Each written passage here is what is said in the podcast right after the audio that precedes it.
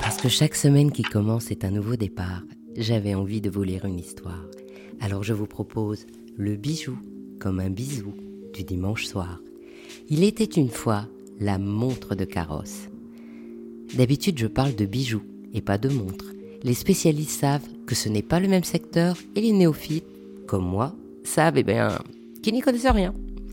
Mais l'étude Chaillette et Cheval, spécialiste de la vente aux enchères horlogères, m'a fait parvenir son ouvrage 40 ans de mécanisme du temps, qui à travers une sélection de mécanismes horlogers retrace notre lien au temps.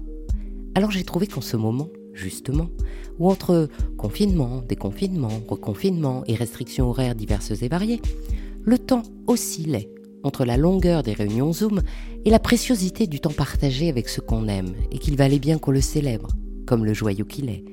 C'est pourquoi j'ai choisi de parler de la montre de carrosse, car en plus du temps, cet objet nous réfère aussi au déplacement que l'on ne peut plus toujours faire, à la distanciation toujours plus nécessaire, et j'ai fait le pari de vous distraire en vous amenant au temps des carrosses et de vous faire découvrir ainsi un bijou de voiture de l'époque.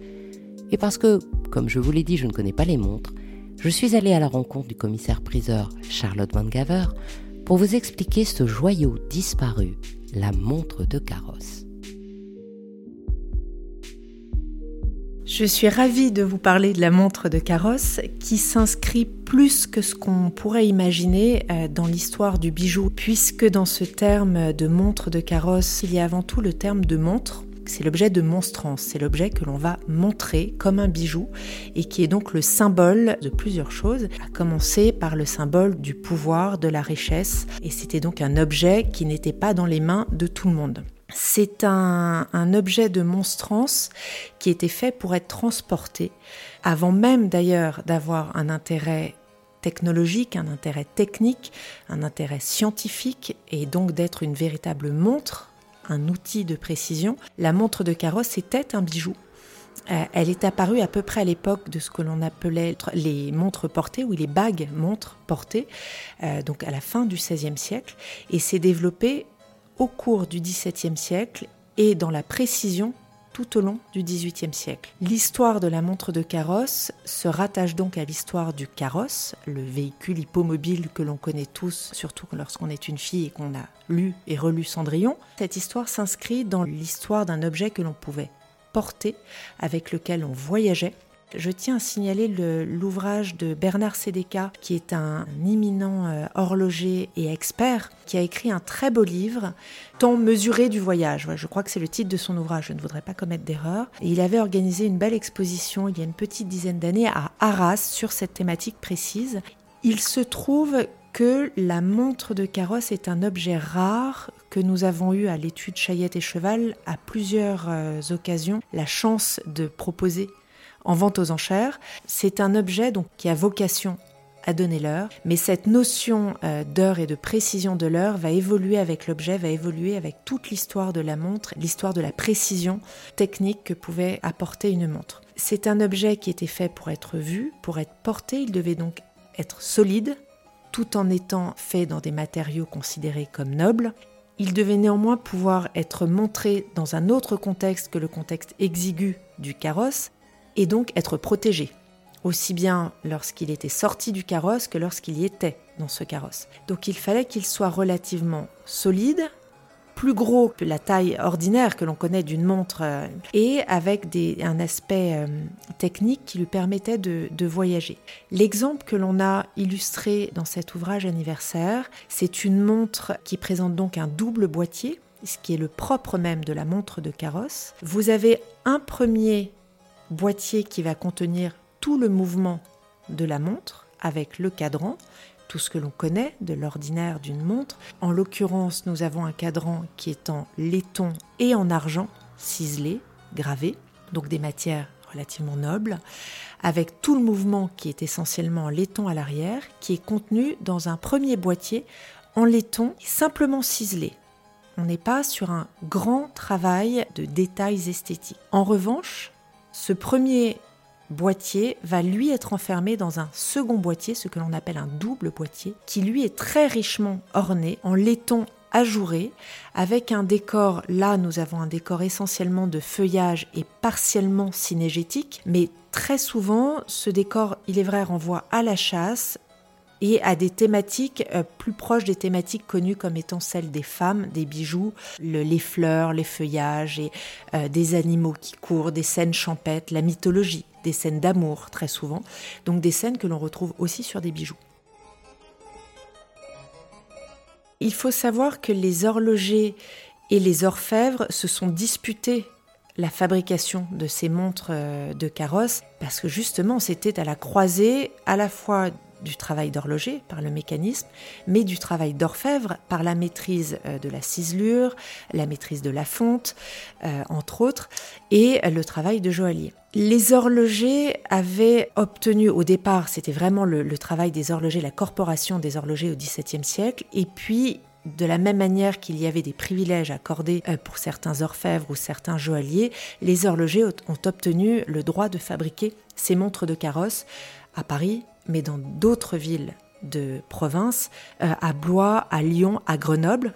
C'est le cas de la montre que nous avons illustrée dans cet ouvrage, qui est une fabrication très tôt d'une dynastie horlogère de la région euh, iséroise, qui s'appelle les Dagoneaux. Il faut savoir que cette montre date des années 1630, très tôt dans l'histoire de l'horlogerie. Cette montre de carrosse, qui mesure à peu près 11 cm de diamètre n'a pas de réelle complication d'un point de vue technique. Elle a une seule aiguille, elle sort tout juste dans l'histoire de l'horlogerie des montres et des horloges primitives. On vient de s'extraire du système du poids pour créer tout ce mouvement, toute cette rotation. On n'est pas encore dans l'histoire de la montre grâce à l'invention du spiral réglant à la fin du XVIIe siècle qui va être appliquée aux montres de carrosse.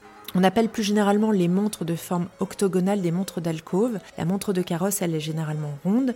Et tout ce système technique qui va néanmoins donner l'heure d'une manière relativement précise. Toute l'histoire de la précision, c'est réellement au 19e siècle qu'on va l'atteindre, donc, euh, mais va donner l'heure de, de, manière relativement précise et doit être protégée du fait même du voyage. Elle va être portée dans le cadre des carrosses. Donc c'est ce double boîtier va refermer le cadran, refermer le mouvement, pouvoir être montré et pouvoir être accroché grâce à une bélière qui va venir en amont de cette montre ronde qui va s'ouvrir sur le côté et qui va pouvoir permettre à cette montre d'être suspendue à un anneau dans le carrosse et pouvoir subir les secousses du carrosse qui vont être plus ou moins fortes en fonction de l'avancée aussi du travail des routes, des routes pavées vers euh, les routes bétonnées actuelles, mais il n'y a plus de montre de carrosse, et euh, pouvoir subir ces secousses sans pour autant être euh, abîmé.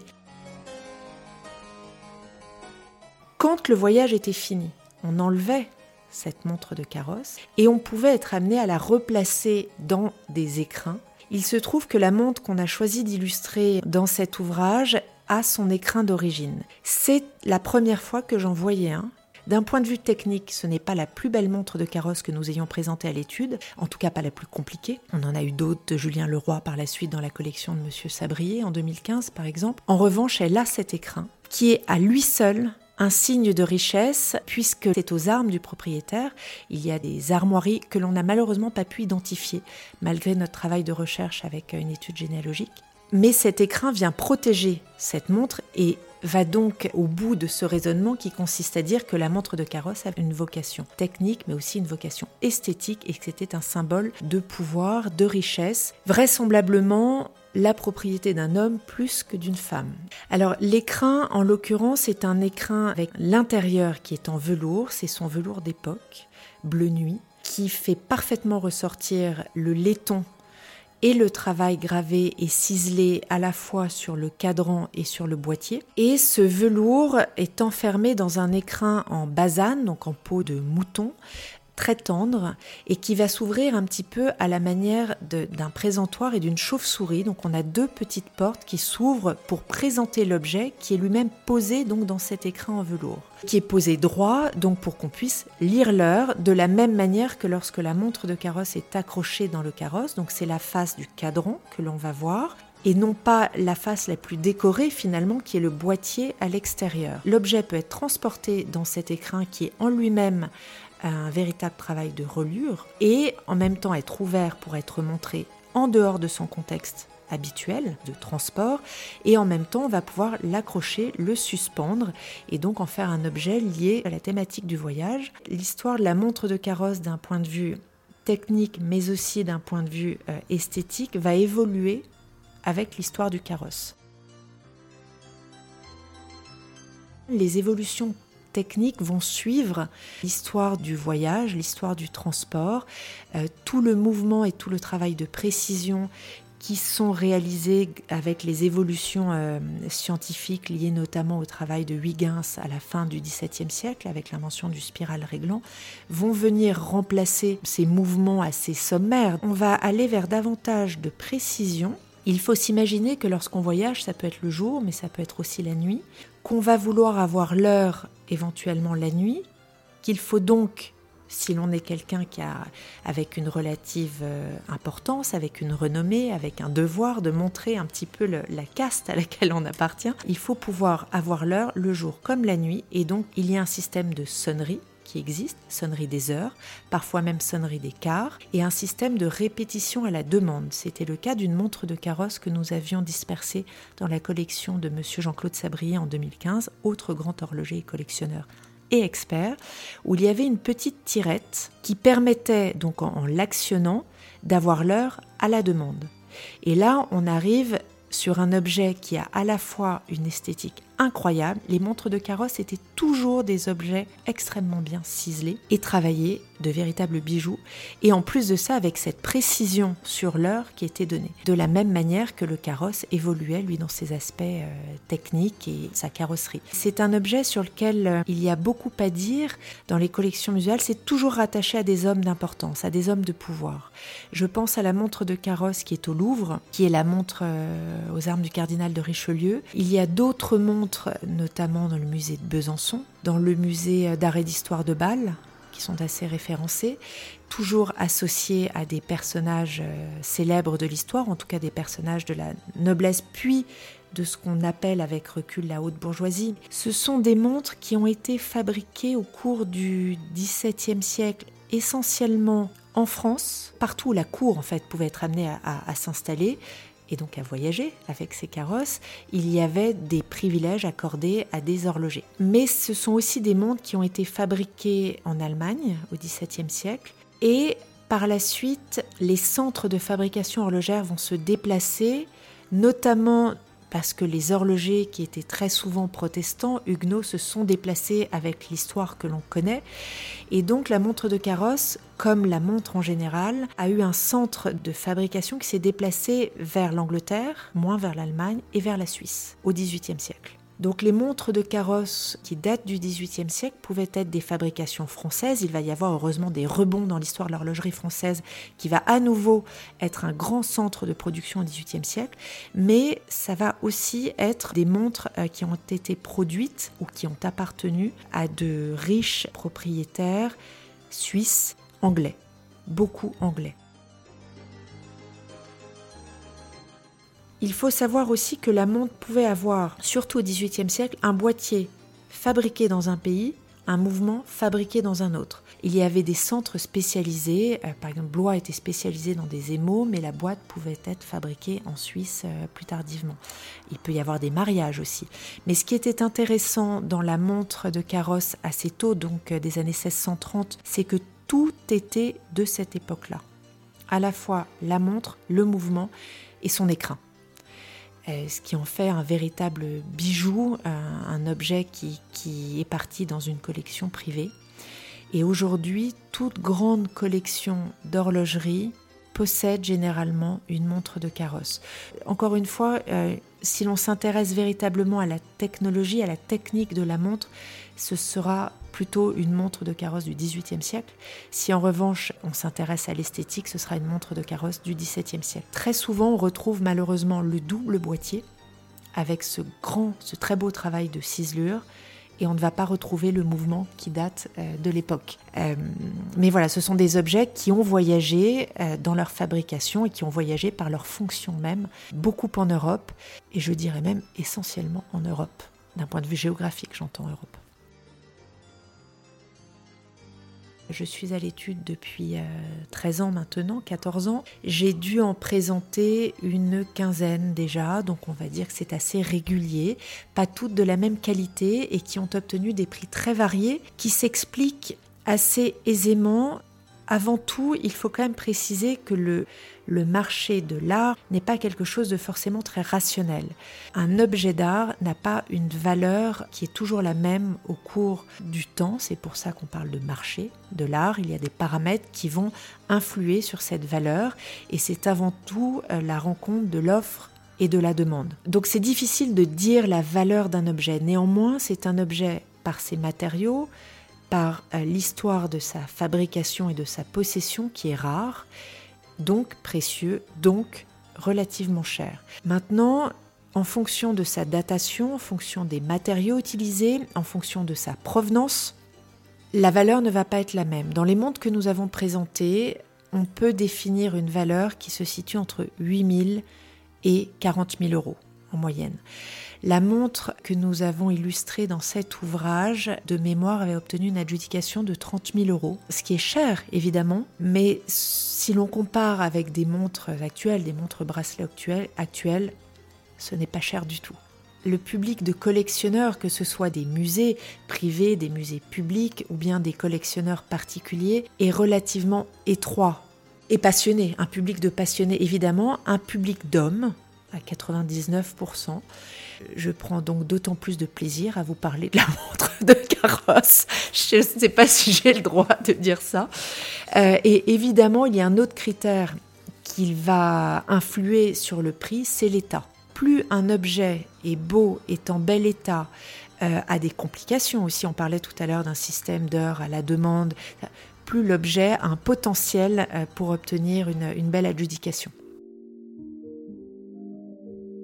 Si vous avez une montre de carrosse, c'est un bijou en soi, puisque c'est un objet rare avec des matériaux précieux et c'est un objet qui a été travaillé par des ciseleurs, par des graveurs, par des orfèvres et ou des horlogers. Si en plus vous avez une montre de carrosse qui a un mécanisme qui correspond à la datation de son boîtier, vous avez un objet très rare et vous avez un objet très précieux qui s'inscrit dans l'histoire de l'horlogerie qui est en perpétuel mouvement, qui continue aujourd'hui vers toujours davantage de précision et toujours une recherche d'esthétique et ça reste le bijou de l'homme. Euh, donc c'est surtout contactez-nous.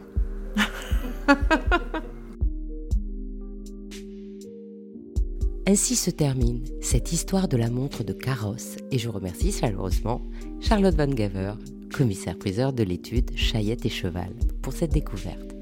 Je suis Anne Desmarais de Jotan et je donne une voix aux bijoux. Chaque dimanche, j'émets en alternance sur un podcast différent.